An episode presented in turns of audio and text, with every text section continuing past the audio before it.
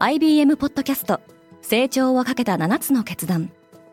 成長をかけた7つの決断とは今後3年間に世界を形作ると予想される7つのビジネストレンドについて IBM が何千ものクライアントとの対話に基づき提言をしたものです。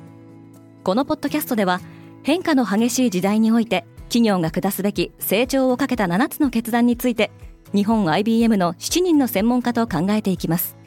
今お聞きのリスニングサービスにてぜひフォローボタンからフォローをお願いします。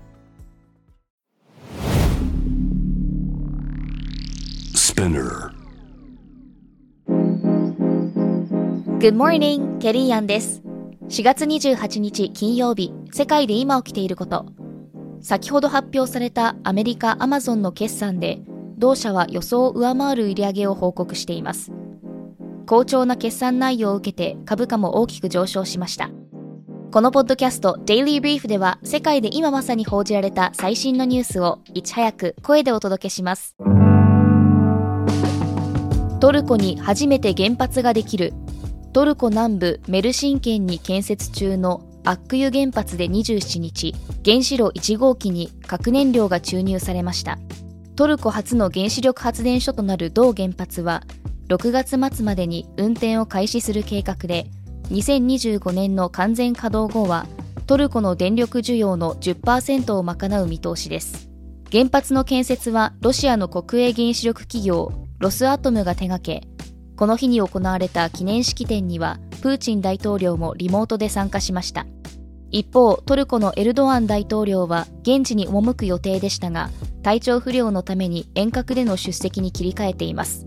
2月に起きたトルコ・シリア地震の際には一時地震によって原発で爆発事故が起きたとするデマがソーシャルメディアを騒がせていました。世界最大の原発事故から37年が経った。旧ソ連のチョルノービリ原子力発電所の爆発事故から37年を迎えた27日ウクライナ北部にある原発敷地内では犠牲者を悼む記念式典が開催されました。1986年に発生した核燃料のメルトダウンでは現在のウクライナ、ベラルーシから北欧までの広範囲が汚染され周辺地域は今も放射線量が高いまま管理されています。ウクライナ大統領のボロディミル・ゼレンスキーはテレグラムへの投稿でロシアによる原発を利用した脅迫への警戒を呼びかけています。ロシア軍は昨年2月のウクライナ侵攻直後からおよそ1ヶ月間廃炉作業中の同原発を占領していました。ウクライナ南部のサポリージャ原発は未だロシア軍の制圧下にあり深刻な事故に発展する可能性が指摘されています。FRB 議長にいたずら電話がかかってきた。ブルームバーグは FRB 連邦準備制度理事会のジェローム・パウエル議長が今年1月いたずら電話の被害に遭っていたと報じました。電話をかけたのはこれまでにも多くの有名人への偽電話を仕掛けてきたボバンとレクサスとして知られるロシア人の2人組でウクライナのゼレンスキー大統領を名乗ってインフレの見通しなどについて質問しその様子はロシアの国営テレビで放映されました。FRB は電話があったことを認めた上で機密や部外費の情報は一切話していないとしています。バチカンがついにジェンダーイコールに踏み出した。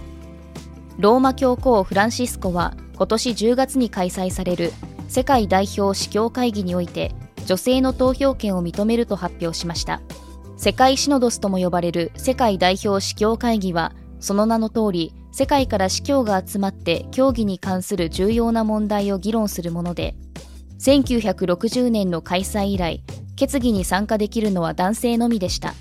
カトリック教会は女性が聖職者になることを認めていないため女性は司教になれません。今回開催の会議からは司教以外の一般信者から選ばれた70人が会議に参加できるようになりますがこのうち半数が女性になるとしています。EU がチャット GPT に新たな義務を課すかもしれない。ウォール・ストリート・ジャーナルは EU ヨーロッパ連合が策定を進める生成 AI 規制法案の中身を報じました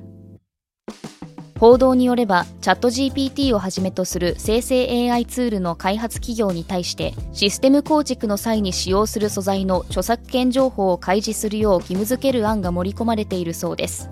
自分の作品を生成に使われたクリエイター側が利益配分を求める際の強力な武器になる可能性があります今世界で起きているニュースをいち早く受け取りたい方は Daily Brief をぜひ Spotify、Apple Podcast、Amazon Music などでフォローしてくださいね。また感想をレビューでお待ちしています。今後の Daily Brief を良いものにするためあなたの感想をお待ちしています。そして来週はゴールデンウィークです。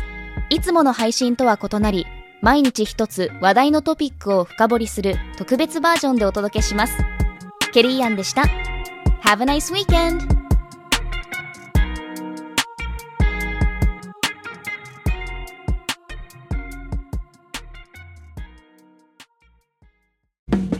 リスナーの皆様より多くのリクエストをいただいている話題のニュースを深掘りしたエピソードを週末の有料版で配信中です